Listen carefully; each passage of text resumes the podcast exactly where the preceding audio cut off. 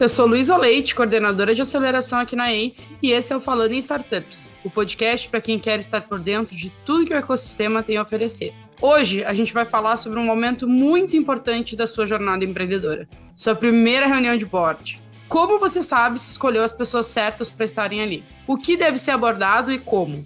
Para a gente debulhar esse marco tão importante, chamei o André Tioda, Venture Capital Associate aqui na ACE, e o Pedro Carneiro, partner aqui da ACE duas pessoas que vocês já estão acostumados a ouvir. Bora!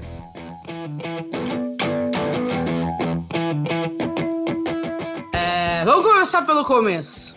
Qual é a função de um board? Como é que a gente explica para quem está nos ouvindo para que serve, do que se alimenta, como se reproduz? Bom, deixa eu começar aqui, já que o André está morrendo de dar risada. Um board é, tem, tem várias funções, né? E essa função ela vai variar de acordo com o perfil e o tamanho da empresa. É, o board pode começar como um grupo de referências e amigos em que você considera né, é, experts no assunto para poder ajudar e te dar orientação de como tocar a companhia. Ou pode ser um board administrativo que ocupa um papel mais de compliance, né? E de garantir que está tudo funcionando da porta para dentro. Nos dois lados, eu gosto de, de falar que é o CEO do CEO. Né? Todo mundo dentro de uma empresa precisa é, de uma liderança que dê a direção. E uma das coisas que mais faz falta para quem está começando e quem é um CEO de um novo negócio é justamente isso. O CEO não tem chefe, né? Esse é um grande problema.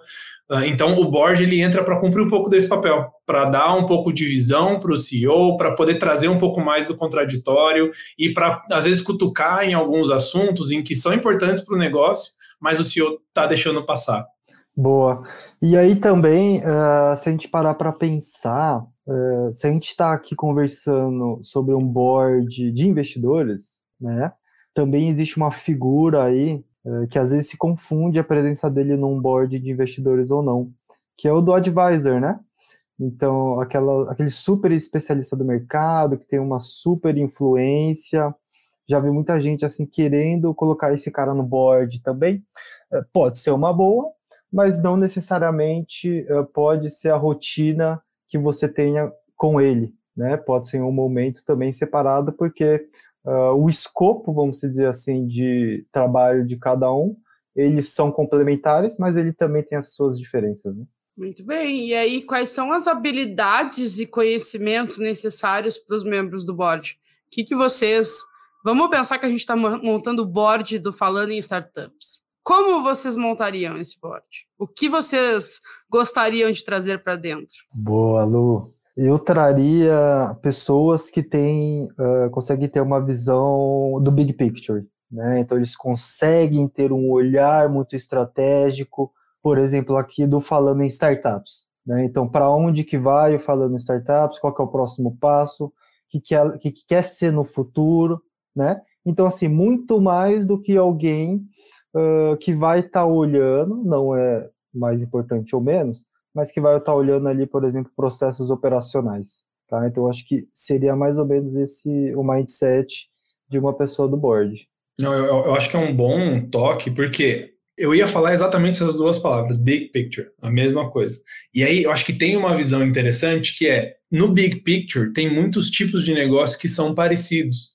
Então, pessoas boas que entrariam nesse board são outras pessoas que trabalham com business de audiência, e que falam com produção de conteúdo. Não precisa ser podcast, não precisa ser áudio, mas pode ser alguém do, do YouTube, pode ser alguém da TV, pode ser alguém de TikTok. Então, é, a, a estrutura e o que você oferece de valor para o seu cliente é o mesmo, então você tem esse guarda-chuva um pouco maior de gente que pode trazer para o board. E aí, adicionando um pouco no que o André comentou, apesar da pessoa não precisar ser uma visão operacional e entender ali na minúcia, e aí, claro, né, a gente vai olhar para as métricas e para as coisas mais detalhadas, a visão de quem faz isso para um e-mail marketing, quem faz isso para um podcast, quem faz isso para o TikTok, completamente diferente, apesar de serem mais ou menos as mesmas estratégias. Só que é, é muito bom e a gente valoriza quem está no board se a pessoa conhecer quais são as métricas-chave para representar aquele negócio.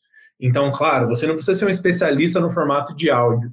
Só que quais são as principais métricas que a gente deveria estar tá olhando para ver se o nosso negócio, falando em startups, vai bem, vai mal. Então tem número de downloads, crescimento semana a semana, número de menções, o quanto outros podcasts falam sobre a gente, qual que é o nosso ranking ali nos podcasts mais, mais ouvidos do Brasil.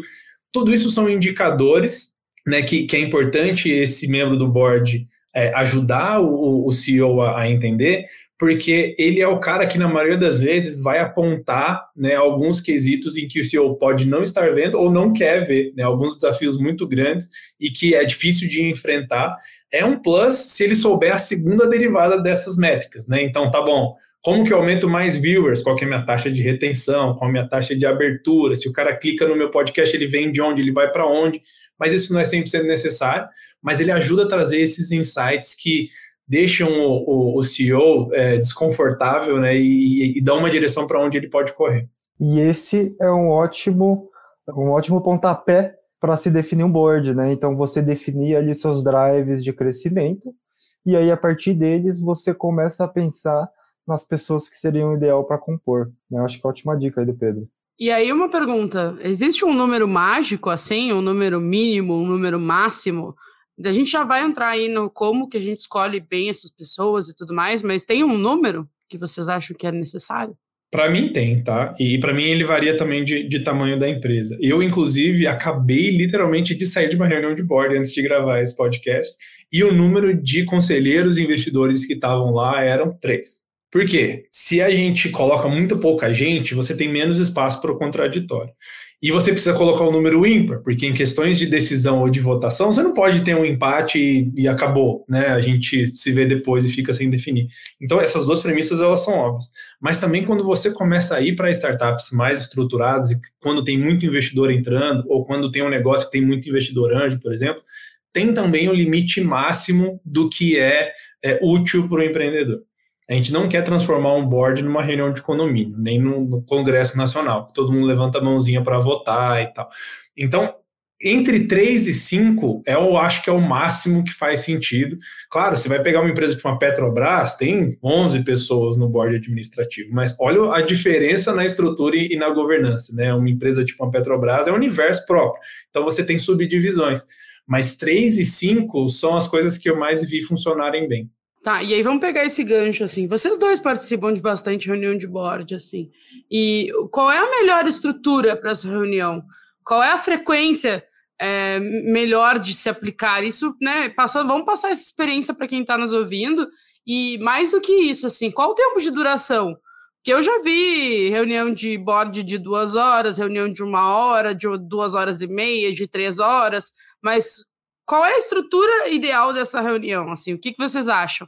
É mais inspiracional? É mais é, data first? Como que vocês... Qual é a melhor experiência que vocês têm aí hoje? Boa, Lu. Acho que é ótima dica aí para quem está ouvindo. E assim como a quantidade de pessoas no board, também eu acho que está muito correlacionado com o momento da startup. Né? Então, tem alguns que eu participo que, eu, que tem só eu ali, tem outros que eu participo que tem eu e mais quatro pessoas, né? E aí uh, o tempo ele vai variando também, acredito que ele esteja relacionado com a quantidade de pessoas que estejam nesse board e também com a quantidade de informação que você tem para estar trazendo, tá?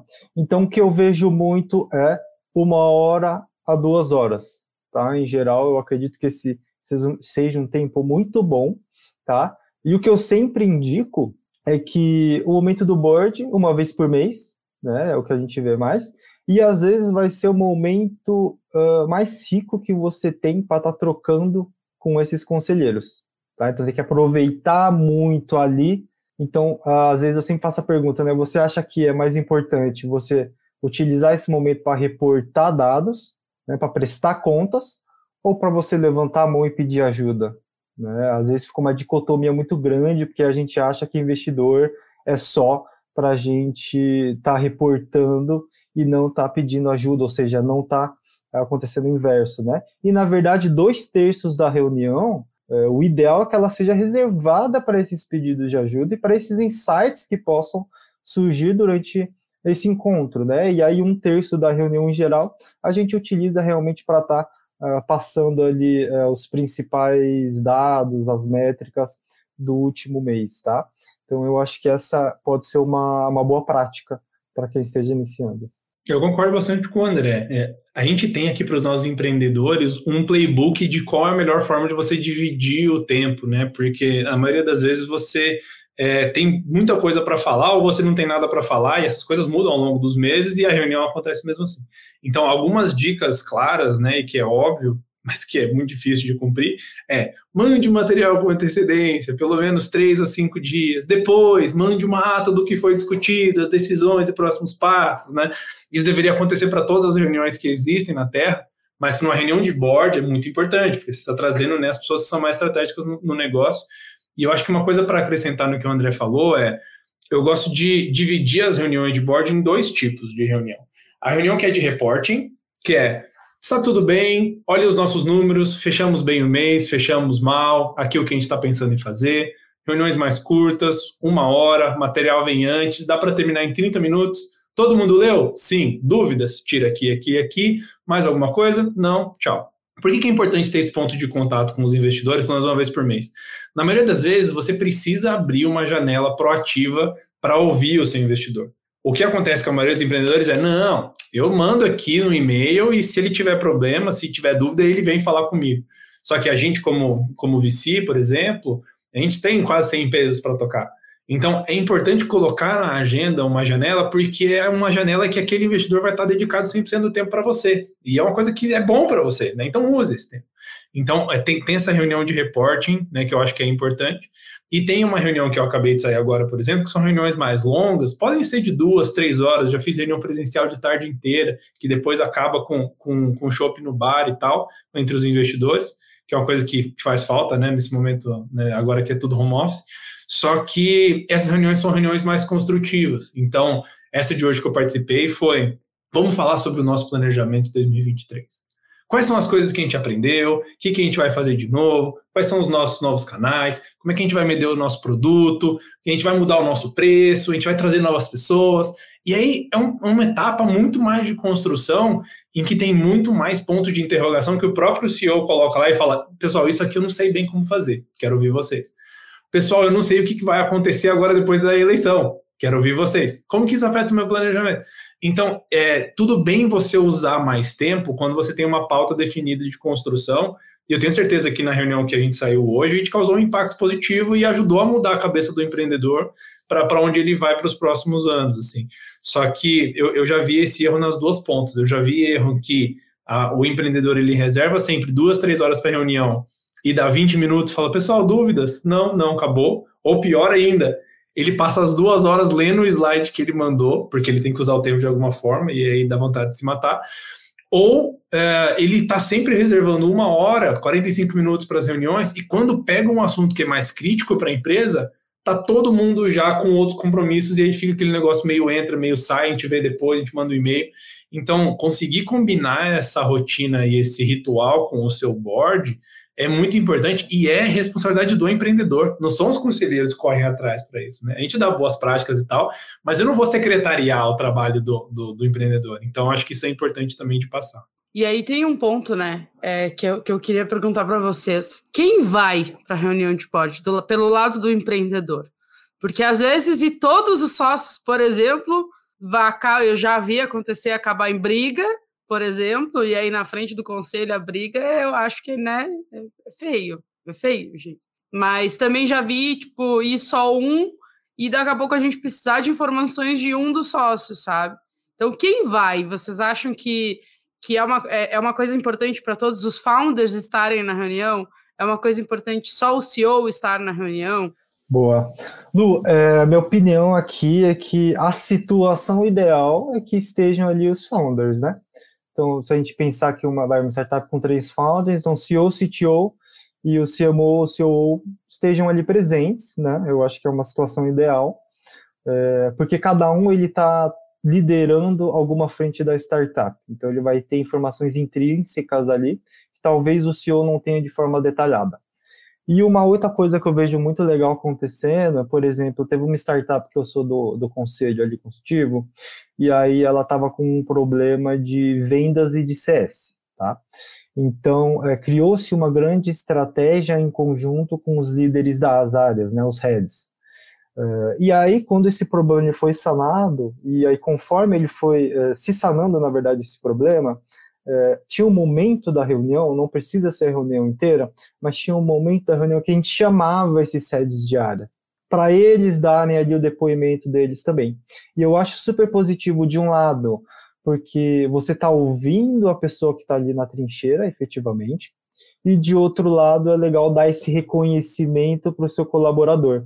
Então é um super momento para ele estar tá apresentando algo que ele ajudou a construir para os investidores da startup, que muitas vezes a equipe, os colaboradores não têm esse contato como os founders têm, né? E aí, para complementar, é muito importante você trazer outros founders e até outras pessoas de alta liderança se a pauta estiver bem definida e elas tiverem um papel. Então, assim, uma coisa que não pode acontecer é reunião de board que acontece só por acontecer. É, na maioria das vezes, a, a hora que você vai conseguir das pessoas mais caras que você conhece, né? O seu board. Então, não, não existe board sem pauta. Você tem que puxar e, e, e executar. Então, a maioria das vezes, o que, que funciona muito bem? você colocar a gente da sua liderança ou para apresentar um grande achievement ou para apresentar um plano que você vai executar mais para frente, que foi de autoria deles, porque para quem trabalha direto com o CEO, isso é um outro gatilho bem importante. Você sempre precisa ter alguém mais alto para que você consiga mostrar e, e, e provar credibilidade para aquela pessoa. Então, como que funciona nas empresas, né? Você tem lá o estagiário, fala, estagiário, trabalha aqui que a gente vai mostrar isso aqui para o nosso head. E aí você chega para o head e fala, cara, faz isso daqui que quando der certo eu vou mostrar lá para o CEO. E é a mesma coisa, o CEO fala para os seus liderados fala, cara, esse negócio ficou muito bem, eu vou mostrar isso lá no conselho. Ou seja, sempre tem um gatilho de credibilidade que você precisa jogar para um andar de cima. Então usa isso também, traz as pessoas para o conselho, porque elas vão se sentir empoderadas, vão se sentir reconhecidas. Eu acho que isso é, é importante. Agora, é claro, né? se você está discutindo layoff por causa da pandemia, você não vai trazer né, outras pessoas. Então, eu acho que tem uma sensibilidade até de menos sobre se a pessoa é co-founder e mais sobre qual que é o papel dela no, no negócio. Né? Então, a gente vê, sei lá, empresas que têm dois co-founders com 40% e mais três caras que são advisors e que são ajudam ali como consultores, mas não estão na operação, que tem um, 2% cada um esses caras não vão participar do board, né? Então acho que depende muito do, do papel que eles têm no, no negócio e da, da pauta, né? Enfim. Isso é uma coisa legal. Eu nunca me esqueço a primeira vez que me levaram para uma reunião de conselho para apresentar um projeto. É uma coisa que, sei lá, né? Dá um. Porra, né? Porra, o chefe do meu chefe quer ver, sabe? Tipo, é um sentimento basicamente assim. É, é igual, Lu, é igual aqui ah, para nós investidores também, né? A gente pode fazer essa analogia. Então, uh, a gente também tem as nossas reuniões de, de cotistas, vamos assim dizer, né? Que seria uma reunião de conselho.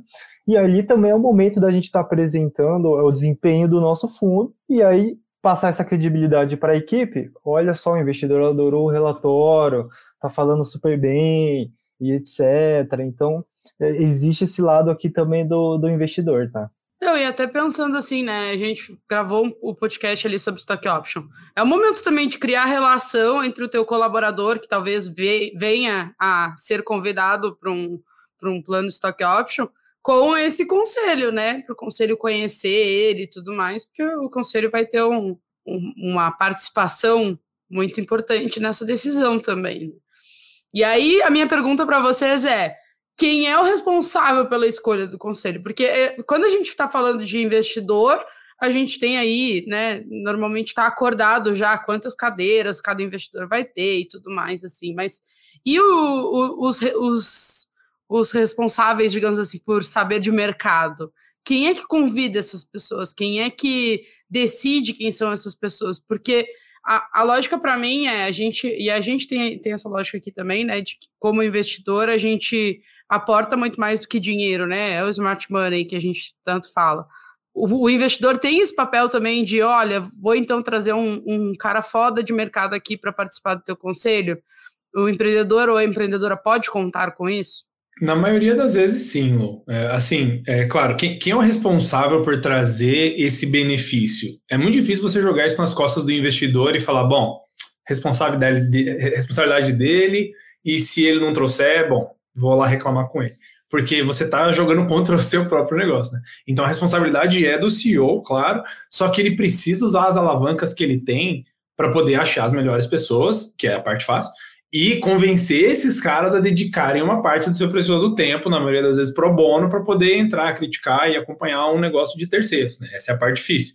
Então, aqui na ACE, a gente participa da composição dos conselhos, não só a gente como conselheiro, mas a gente ajuda né, a trazer gente que é, seja complementar ao que a gente acha que a empresa precisa e que a gente traz menos né, para a mesa.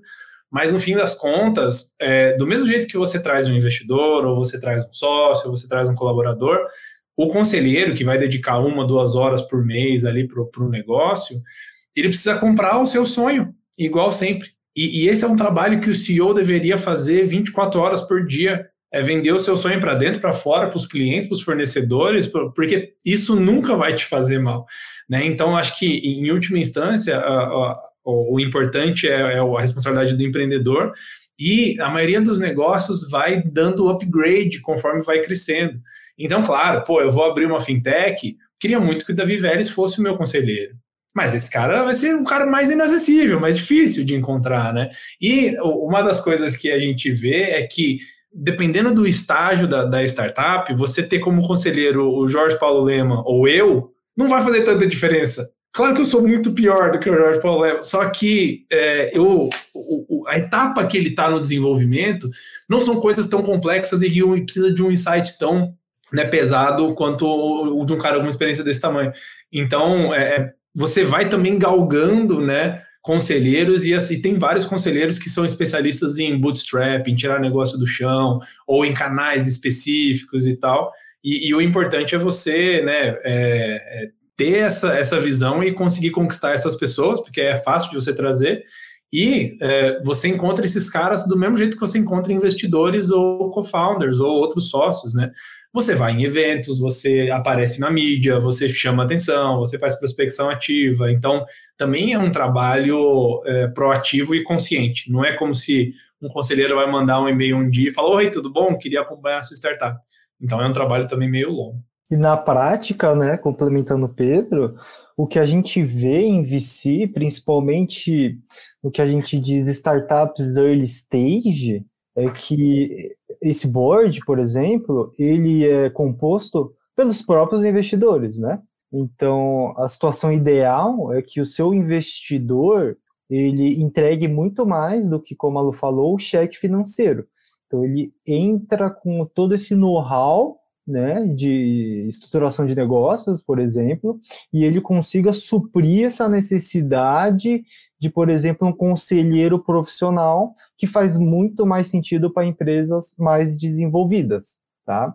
E aí também é sempre lembrando a diferença do advisor, né? Às vezes o advisor ele não necessariamente é um conselheiro, né? Ele pode trabalhar é, de uma forma diferente e também está presente nessas reuniões de board esporadicamente, né? De uma como esporadicamente você traria, por exemplo, um líder de área, tá?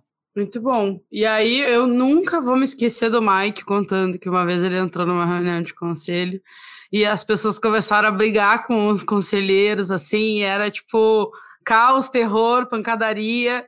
E aí eu fico sempre me perguntando, né? E a gente já conversou bastante isso aqui dentro. Como que o empreendedor ou a empreendedora toca essa reunião, sabe? Tipo, ah, eu tenho um conselheiro que é mais. Porque assim, nada mais é do que um grande feedback real time que a gente brinca aqui. É, é o, tá, tá errando, vamos, vamos mudar, vamos mudar a rota, né? Tem que ter uma inteligência emocional muito grande aí para receber esses feedbacks e normalmente são tipo pessoas especialistas no mercado. E a, a tendência do empreendedor e da empreendedora é tipo, não, meu negócio é perfeito, meu negócio é maravilhoso, não tem problema nenhum. E aí, quando as pessoas vêm e colocam o dedo na ferida, normalmente se cria uma antipatia, vamos dizer assim, né? E aí, como que o empreendedor e a empreendedora se prepara para essa reunião e se prepara para começar esse ciclo, né? Porque a gente já já a gente vai falar aí sobre obrigatoriedade e tudo mais, mas como que ele se prepara mentalmente e principalmente como que ele toca essa reunião sabendo que vão colocar o dedo na ferida dele, sabendo que é, é para isso que aquele momento serve. Como que ele sai do depois, né? Como que ele cria essa, essa resistência para tipo, olha, não é contra mim, não é, eles não odeiam o meu negócio, mas eles estão tentando fazer com que o meu negócio melhore e melhore cada vez mais o desempenho e tudo mais. Mas como se toca uma reunião assim, que ah, é só só coisas negativas e vamos, né? Vamos, vamos melhorar o processo. Como como se toca uma reunião assim? Briga de gigantes, hein? Confusão. Confusão e board, rapaz, é briga de gigantes. É bem difícil um sair perdendo ou ganhando, tá? Geralmente não tem essa de perder ou ganhar quando ocorre briga ali, todo mundo sai perdendo, na verdade. Por quê? Porque primeiro que eu acho que todo mundo que está no board acredita no negócio, né? Então o cara investiu em você, ele está acreditando na empresa. Então, tendo essa mentalidade de, ah, o cara ele quer me cobrar sobre tal coisa, ou ah, o cara ele não acredita mais no meu negócio, não é uma verdade essa premissa, tá, pessoal? O cara, ele, o investidor vai acreditar no seu negócio até o final, até o fim. Pode ter certeza, 95% dos investidores, se vocês estão no portfólio, eles estão acreditando no negócio. Né? Eles têm o dever fiduciário deles também. O dinheiro não é do investidor, é do LP do seu investidor, né? E aí nas reuniões de conselho, às vezes pode parecer besteira isso que eu vou falar, mas uh, às vezes é como a gente fala e não o que a gente fala, tá? E aí isso influencia muito no momento mais é, com mais atrito ali na reunião, tá? Pode ir para um lado, pode ir para o outro também. E a minha grande dica é, para se evitar a chegar em um momento de atrito, né? Ou seja, remediar uma possível situação dessa é entender muito bem os seus conselheiros, entender muito bem a expectativa que cada um tem em cima daquela reunião, tá? Então, um exemplo prático aqui, tá, pessoal? Uma boa prática, como o Pedro disse, é você enviar materiais com antecedência. Ótimo, tá? Em geral, os investidores vão pegar esse material e vão ler, vão analisar, vão estudar o material antes de ir para a reunião, para que a reunião se torne mais produtiva, ok? Mas tem investidor que, por N motivos, ele não vai ler. E aí, às vezes, ele vai querer que se apresente isso lá, tá? Então, se você sabe que tem um cara que quer que se apresente e um cara que já entendeu e que ele está lá para agregar valor, pô, vamos dividir a reunião. Né? Eu acho que não faz mal nenhum uh, nessa situação você tentar minimamente agradar todos, sabe? Pelo menos atender uh, minimamente a expectativa de todo mundo, né? Eu acho que é super saudável do que você entrar num, numa queda de braço, por exemplo, porque não vai levar a lugar nenhum, né?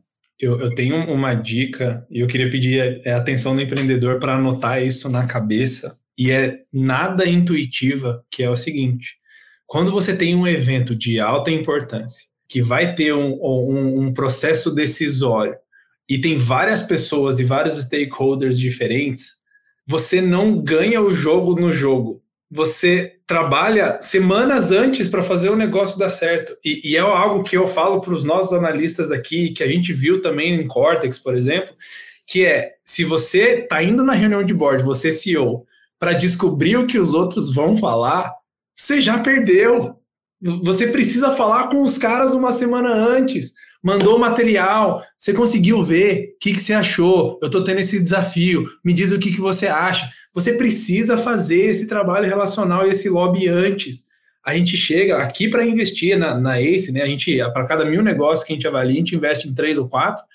Se o analista ele vem e é a primeira vez que eu estou olhando para a empresa no dia do comitê final de decisão, a, a gente já errou, porque o, o trabalho, quando, quando é bem feito um trabalho de board, ele é muito parecido com uma coreografia em que o CEO, que é o diretor do negócio, ele já sabe o que cada um acha, quais são os potenciais conflitos, aonde estão os atritos, e, e ele é um maestro ele não está lá para ser passageiro da reunião de board que ele mesmo construiu.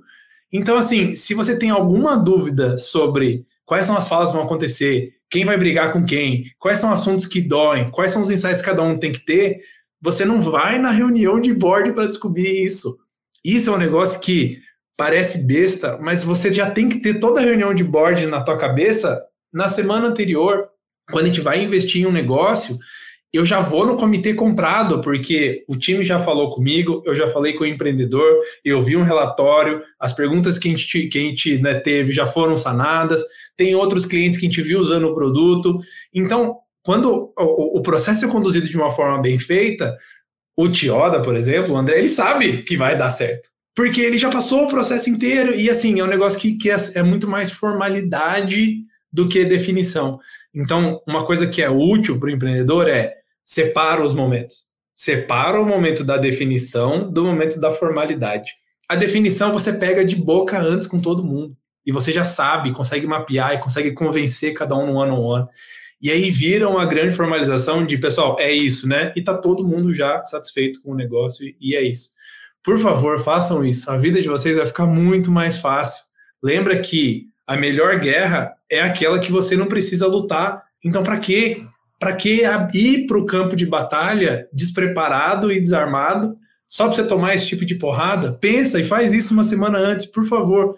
A gente vê os empreendedores que fazem isso e tocam boards gigantescos por anos sem o menor estresse, porque eles sabem que o trabalho é feito no offline, ligando para cada um, no WhatsApp de todo dia. Isso é muito, muito importante. Não é a hora de definir. A hora que você pensa no board são todas as outras horas.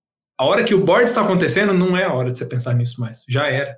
Então, isso, isso para mim é muito importante. É que nem o futebol. O futebol americano tem mais esse hábito do que o futebol brasileiro, né? De estudar os movimentos do time adversário uhum. muito antes e ajustar os seus movimentos de acordo com os movimentos do, do time adversário também e saber ler qual é qual é a jogada certa de se fazer no momento certo, né? Então é, é isso. Tipo, será que vale a pena eu propor algo que é tipo assim muito diferente do que o meu board me aconselha num momento em que as minhas vendas estão caindo, por exemplo?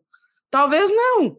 Talvez seja só para criar um conflito e um conflito que pode ser totalmente evitado, né?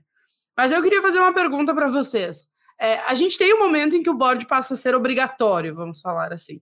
Mas antes disso, Existe algum momento, alguma, algum acontecimento chave que vocês viram a chavezinha e, de, e de pensam assim, bom, tem que montar um conselho para ser startup? A gente está falando aqui o, a nomenclatura de board, né? Chamando de board, board, mas é sinônimo de conselho, né? E aí o conselho a gente pode dividir em dois grandes tipos, né? Um primeiro que é um conselho consultivo e aí a gente tem o conselho administrativo. Né? O grande gatilho para você, por exemplo, eh, ter a necessidade de ter um conselho administrativo é quando você realmente vira uma SA. Né? E aí, quando é que eu viro uma SA dentro desse processo de VC? E geralmente é no late stage, né? É o que a gente chama ali de Series A para frente. Tá? Ali realmente, ou seed alto, assim, geralmente os investidores eles vão pedir para que a empresa vire uma SA e aí, consequentemente, da, da regulamentação que existe por trás disso, você tem que constituir um conselho de administração. Tá? Mas aqui, a, é, sempre quando tem alguma startup que está começando, o grande conselho que eu dou é, cara, fica com o conselho é consultivo, né? Não tem necessidade de você criar uma burocracia nesse momento, tá? E aí o, o nome ele já diz tudo, né? O conselho consultivo ele está muito mais lá para você realizar consultas e pegar uh, insights do que realmente é fazer deliberações formais em cima da empresa, né? Então é aí tem um ponto, né, Tioda? É, eu, eu tava, tu tava falando, eu tava pensando. Normalmente, quando a gente vai procurar um psicólogo, a gente hum. tá na fossa, né? A gente tá ali, ah, tô mal, chorando, litros. Mas não é o melhor, o melhor momento de procurar um psicólogo. Na verdade, o melhor momento de procurar um psicólogo é muito antes, é quando tu tá bem para te preparar para os momentos de fossa, assim. Eu acho que isso é um, é um ponto legal, assim, até para quem está nos ouvindo, isso a gente pode refletir em mentores também, sabe? Não adianta tu querer, um, querer procurar um mentor para ti quando tu tá na merda, sem saber o que tu vai fazer da tua carreira. Até porque o mentor não vai, tipo, tecnicamente ele não vai mudar a tua cabeça a ponto de dizer não, tu precisa sair das artes e ir para química, sabe? Tipo, ele não vai fazer isso. O que ele vai fazer é te aconselhar, é te mostrar caminhos e tudo mais. E eu acho que a mesma coisa vale para o conselho, sabe? Tipo, se eu tô na merda, na merda, assim, tipo, ah, putz, meu, meu faturamento baixou tem seis meses, tô no vermelho, vermelho mesmo, já tá acabando meu caixa e tal. Vai gritar socorro nessa hora? Que, que a gente vai fazer por ti? Eu não sei se vocês sentem a mesma coisa assim, mas. E é um hábito normal do ser humano, né? Tipo, gritar na hora que tá se afogando mesmo, assim, que já tá lá embaixo d'água. E aí perde todo o ar. Concordo com vocês em todos os pontos. E aí isso pode trazer uma outra pergunta de, tá bom, então nunca é cedo demais? Vou trazer uns caras aqui que vão me ajudar, tal. Tenham cedo demais, na minha opinião, né? Não sei o que vocês acham. Mas para mim, assim, o conselheiro, ele é um cara muito bom em ajudar e a dar orientação na execução. De como eu faço isso, como eu faço aquilo. Só que ele não é a pessoa que, devo, que você deveria se prender para fazer a concepção. Então, por exemplo, empresas que estão no estágio de validação, estão na ideia, você está ainda construindo o seu produto, esses caras eles não vão te ajudar. E, e, e é tipo o que a Lu estava falando sobre o coach. Ah, eu não sei se eu deveria mudar de química para farmácia. Pô, sei lá, nenhum coach vai te ajudar com isso, sabe? E aí, o, o que. É, e aí, por quê? Porque é uma, é uma definição sobre o, o conceito, né? Agora, se você tá lá com um coach de carreira e fala: olha, eu sempre fui músico e agora eu quero montar uma carreira de desenvolvedor. Beleza, eu consigo te ajudar. E aí tem todo um caminho que é construído e você vai colocando várias outras coisas e tal. Então, enquanto você está no momento de concepção, você pode pegar opinião, pode ouvir, pode pegar as dores dos clientes. Você deve fazer isso, né? Isso, isso faz parte do processo. Mas não faz sentido você montar uma estrutura de uma empresa, sendo que basicamente você nem é uma empresa ainda, você é uma ideia. Então, quando você decide o que você quer fazer tem a concepção da sua proposta de valor, mesmo que você não tenha produto ainda, mas ok, entendi o problema que eu quero resolver, tem algumas hipóteses de como resolver, vou colocar isso aqui para dentro. Aí talvez valha a pena você usar alguém para te acompanhar, talvez não todo mês, né, porque ainda tem pouca coisa evoluindo, mas você colocar alguém ali como ponto de contato seja útil. Mas antes disso, na prática o que você está fazendo é passando a responsabilidade de empreender para um terceiro. O que, que eu deveria fazer? O que, que você acha dessa ideia? Porra, não senta e executa, né? Qual é a sua visão? Né? O CEO precisa colocar para fora a sua visão. Uma vez que isso já está definido, aí sim, acho que tem muita gente que pode ajudar a colocar isso para o papel para fora. Né? Boa. E aí, é, o conselho, então, né, traduzindo, ele deveria ser visto como um fim, né? Ele é um fim de tudo aquilo que você fez, e não um meio, por exemplo, ah, não, agora vou estabelecer um conselho aqui, porque aí sim minha empresa vai crescer. Estranho, né? Estranho. Até porque, né, o conselho vai te aconselhar. Vamos, vamos, vamos voltar à origem aqui, né? Ele vai te aconselhar. Tudo bem, se a gente vai ali para um administrativo, talvez ele te, te negue algumas coisas, por exemplo. Talvez. Mas aí, por isso que esse lobby que eu estava falando é tão importante também, assim, né? Bom, eu acho que nesses 40 e poucos minutinhos que a gente está aqui, a gente conseguiu passar por, pela jornada, assim, com várias dicas, mas eu queria que vocês finalizassem com qual é a maior dica que vocês podem passar para os empreendedores e as empreendedoras que estão nos, nos, ouvindo a respeito do board, a respeito do conselho, assim, tipo, é, eu acho que vou dar a minha aqui, resiliência. A resiliência é uma coisa que tem que acompanhar vocês em toda a jornada empreendedora, e eu falo isso desde o primeiro episódio, estou falando em startups, mas com o conselho especificamente, não vai adiantar tu brigar com os caras. Não adianta, não adianta. E não adianta também tu querer que ele saiba de todos os detalhes da tua operação, por exemplo, sabe? Tipo, ah, que é a ferramenta X, Y, Z. Ele não vai guardar essa informação. Normalmente a pessoa do conselho está numa outra empresa, tocando a vida dele, tô tocando uma outra empresa e tal. O detalhezinho da operação é a tua função lembrar ele também. E porque aí ele vai achar é, maneiras de te ajudar dentro do, de cada um dos detalhes da, da operação. Mas quem sabe, e, é, e, isso é uma coisa que eu repito muito para os empreendedores, assim, quem sabe do teu produto, do teu negócio e até do teu mercado, tudo bem que provavelmente dentro do teu conselho vai ter gente do mercado que vai saber, talvez até muito mais do que tu, mas quem sabe do teu produto, do, da tua operação é tu. E é a tua obrigação lembrar o teu conselho disso também. Porque por mais que, pô, ele tá dedicando ali, ele se, se, se desprendeu de duas horas por, por mês, uma hora por mês, cinco horas por mês. Tem gente que faz reunião de conselho e ainda faz reunião em paralelo com o empreendedor para ajudar num desafio, por exemplo. Mas a obrigação ali de saber da operação é tua também. E não adianta chegar, tipo, ah, é isso. Ah, será que eu visto azul hoje? Deixa o que tu quiser. Eu, é isso que o, o conselheiro vai olhar e vai dizer, mas por que, que eu tô te respondendo isso? Eu não sei. Qual é o plano para chegar para fazer isso? Por que, que a gente quer fazer isso? Eu acho que esse direcionamento é uma coisa super importante e precisa vir do empreendedor e da empreendedora. De, olha, eu tô pensando em fazer isso para chegar ah lá, faz sentido? Você, com a sua experiência no mercado, acha que isso pode dar certo? Quais são as outras coisas nesse sentido que tu já viu acontecer? Eu acho que é muito mais assim que a gente tem que lidar com o conselho do que do tipo, ah, mas e se eu fizer? E se eu cortar o meu cabelo curto? E se eu, sabe, tipo, o e se é muito perigoso, na minha opinião. O que vocês acham? Qual é a dica de vocês? Boa, Lu. Vou dar minha dica aqui, deixar a dica de ouro de Pedro Carneiro para o final.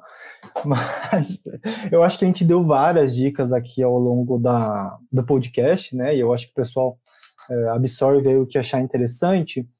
Mas eu acho que a minha grande dica hoje é mentalidade.